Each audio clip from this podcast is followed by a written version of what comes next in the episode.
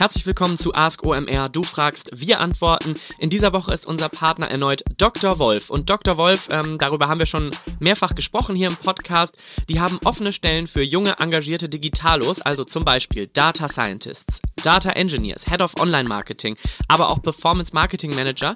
Wenn ihr darauf Lust habt, meldet euch mal bei Dr. Wolf. Ihr findet alle offenen Stellen auf omr.drwolf mit Doppel F group.com, omr.drwolfgroup.com und da könnt ihr euch alle Details zu den Stellen anschauen. Das Unternehmen sitzt in Bielefeld, also wirklich dem Herzen Ostwestfalens. Häufig wird das ja unterschätzt, aber eigentlich ist es tatsächlich eines der deutschen Mittelstandsballungszentren und Dr. Wolf selbst kennt ihr wahrscheinlich vor allem ähm, von den Markenprodukten, die sie herstellen für Haar, Haut und Mundpflege, also Plantur, Alpecin, Linola, BioRepair, kennt man natürlich alles.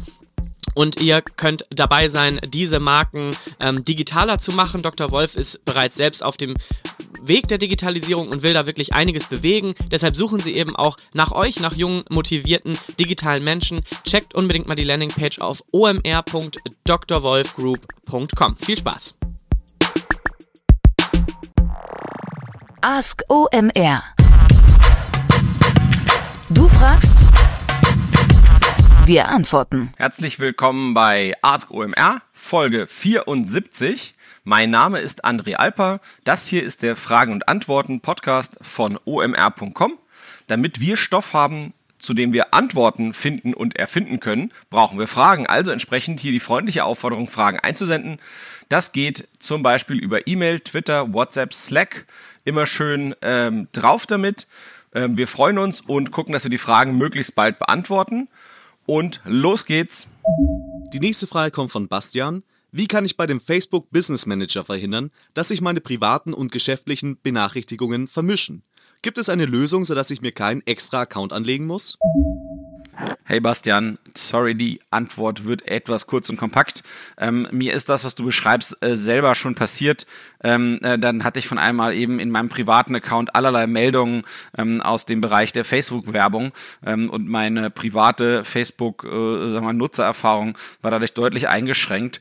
Ähm, äh, wir hatten den Fehler sogar gemacht, dass wir das irgendwie dann noch viele Leute freigeschaltet hatten für die Accounts, sondern viele Leute daran gearbeitet haben. Das heißt, diese Menge an Facebook-Ad-Meldungen, äh, äh, die hat sich einfach geleppert.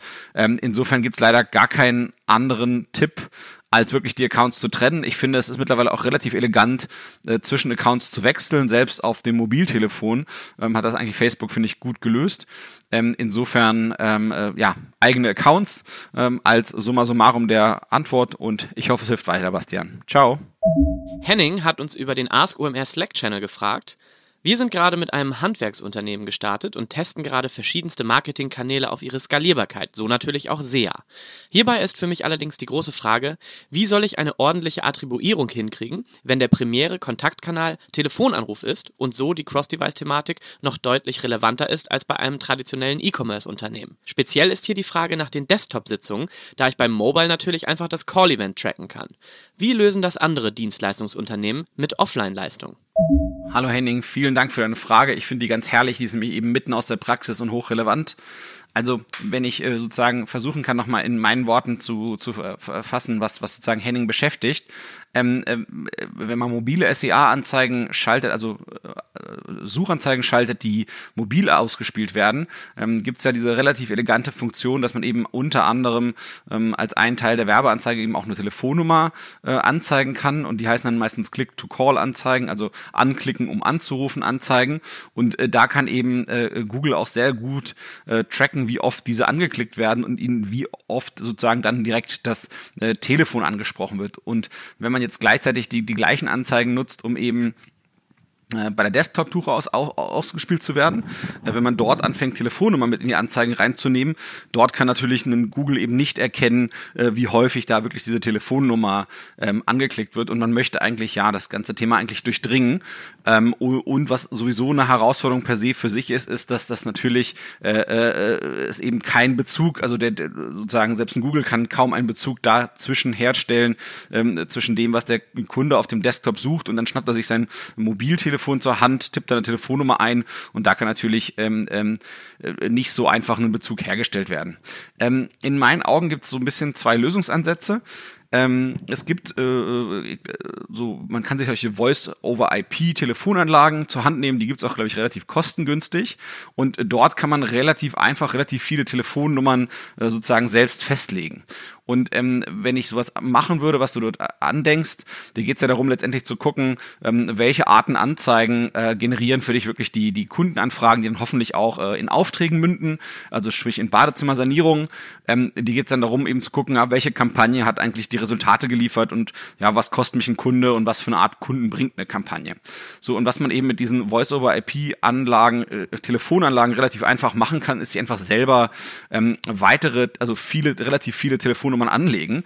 Und was man dann eben machen kann, ist, dass man zum einen sicherstellt, dass diese Telefonnummer in der Anzeige genannt ist, aber eben gleichzeitig auch sicherstellen, dass wenn jemand mit einem Klick auf diese Kampagne auf meine Website kommt, dass dort eben auch die Telefonnummer angezeigt wird. Das heißt, was weiß ich was, jemand hat geschrieben, äh, neue, neue Badezimmer Berlin, der will eben eine, oder, oder äh, Badezimmer sanieren Berlin ähm, und der kriegt dann die Telefonnummer 123 ausgespielt in der SEA-Anzeige, wenn er auf Desktop sucht und dann klickt er auf die Anzeige, weil er will sich erstmal informieren, wie ist denn so der Anbieter und auf der Webseite äh, deiner, deiner sozusagen deines Handwerksunternehmens wird dort eben auch 123 als Telefonnummer angezeigt.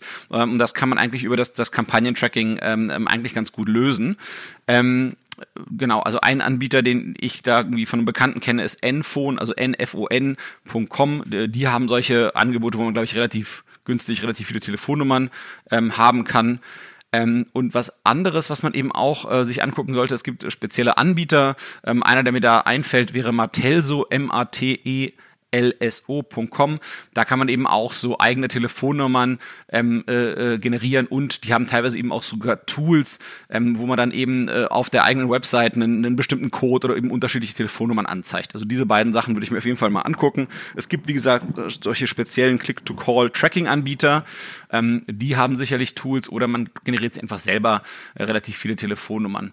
Ähm, man könnte noch überlegen, äh, äh, wie man sozusagen das Tracking sozusagen Full Circle kriegt, also dass man eben so die Feedback-Schleife bis in äh, sozusagen wieder äh, dein Google ähm, Ads, äh, Ads Konto reinkriegt.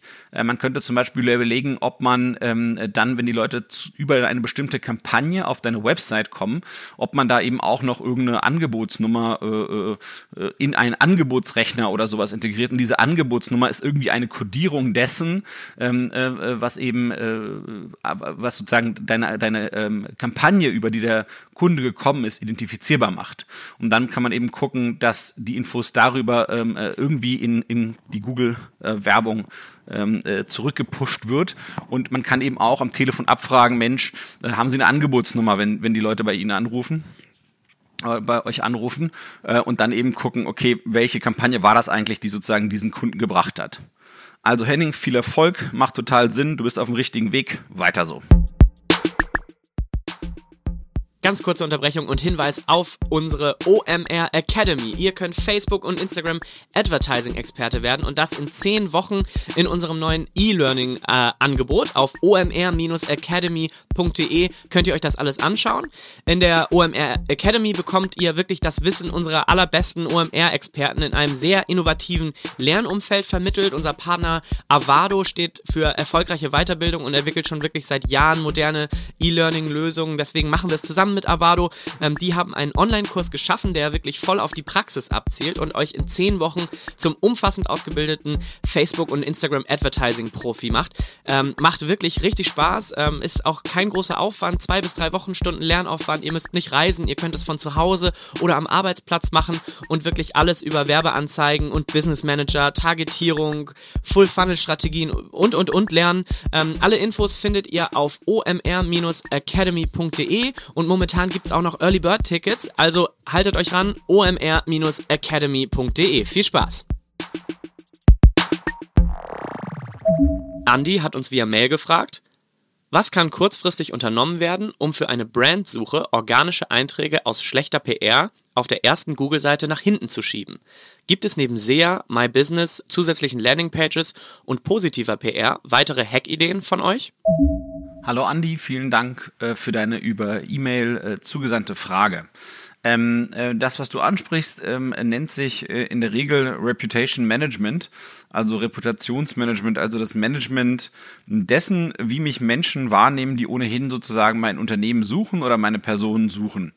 Ähm, zuerst einmal, ähm, äh, vielleicht bevor wir sozusagen auf die Lösung des Problems äh, äh eingehen, vielleicht nochmal wirklich auf ähm, äh, darüber kurz darüber sprechen, wie, wie es zu solchen Problemen kommt.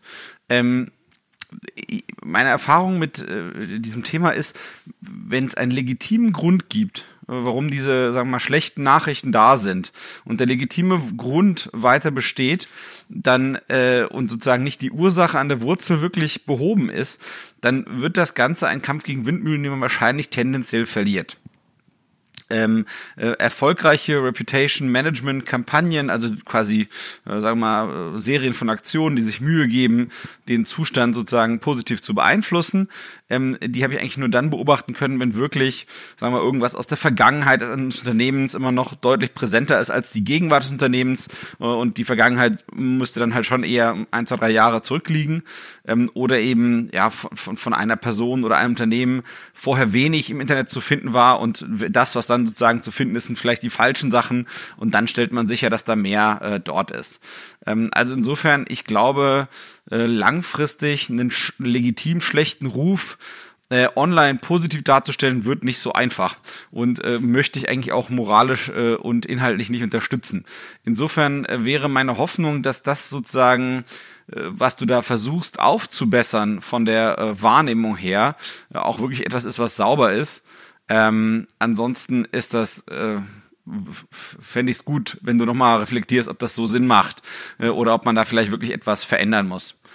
Ähm, grundsätzlich ist es so, dass man eben verschiedene äh, Sachen machen kann. Ähm, es geht ja darum, wie sozusagen wird äh, meine Person oder mein Unternehmen oder ein Produkt meines Unternehmens, also irgendein äh, klar, klar zugeordneter Begriff, wie wird er eigentlich wahrgenommen? Und äh, je nachdem, worum es da geht, äh, kann man eben mit verschiedenen äh, Werkzeugen arbeiten. Ähm, äh, du, du sagst schon ganz zu Recht, man kann mit der eigenen Website arbeiten, äh, man könnte mit einem Google Maps Eintrag arbeiten und man könnte auch sicherlich äh, Suchmaschinenwerbung schalten. Ähm, das sind sicherlich total äh, legitime Möglichkeiten. Ähm, das nächst einfachste, womit man eigentlich arbeiten kann, sind im Prinzip äh, Profile oder Präsenzen auf äh, äh, großen Publishing-Plattformen. Das heißt, dass man dann eben, äh, und das kann man eben im Prinzip ähm, aus dem Bereich Personal Branding, den man auch so ein bisschen kennt, also Personen, die sich eben über bestimmte Themen äh, selbst äh, darstellen möchten, da gibt es ja auch ganz stark, ähm, dass man dann eben quasi ja versucht präsent zu sein. Sprich, ähm, es kommt so ein bisschen drauf an, sozusagen, was die, äh, was für eine Marke das eigentlich ist. Ähm, Im E-Commerce-Bereich würde man wahrscheinlich eben gucken, ähm, dass man auf Bewertungsportalen ist oder man könnte seine eigenen Produkte auch bei Amazon oder eBay ähm, anbieten. Ähm, Wenn es um eine Person geht oder um Unternehmen geht, äh, würde man sich sicherlich äh, Plattformen anschauen wie Xing, LinkedIn, Kununu oder sowas ähnliches und dann eben Inhalte schaffen rund um das Unternehmen. Ähm, genauso ähm, kann man auf den ganzen Social Media Publishing Plattformen arbeiten.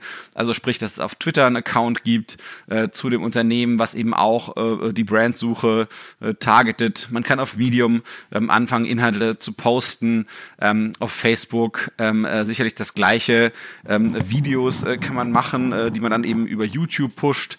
Ähm, auch auf YouTube kann man eben einen Accountnamen haben, der eben den Firmennamen beinhaltet.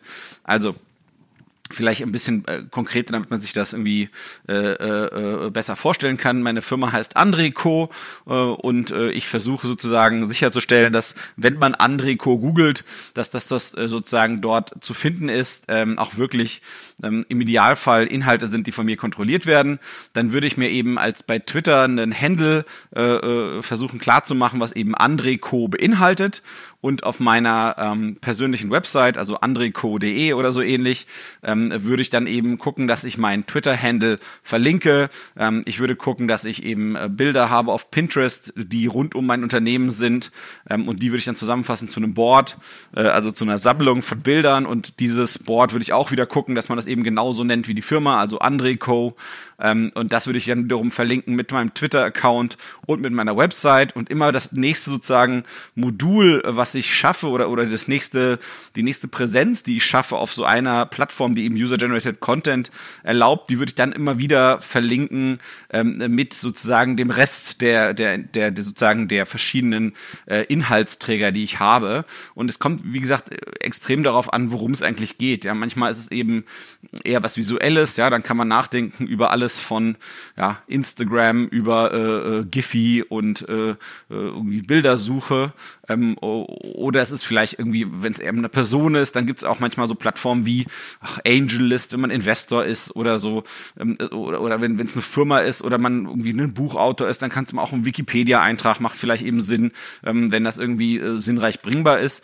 Und das Wichtigste ist eben quasi eine Mischung von äh, Plattformen, äh, äh, zu haben, die eben zum, zum Inhalt, den man äh, ähm, hat als Firma, äh, passt. Ähm, und, und dann eben das nächstwichtigste ist im Prinzip, all diese Sachen stark miteinander zu verlinken, ähm, dass eben eine Suchmaschine auch erkennen kann, diese Dinge hängen zusammen. Ähm, äh, die Legitimität und das Ranking des einen beeinflusst dann positiv äh, äh, sozusagen die anderen Dinge.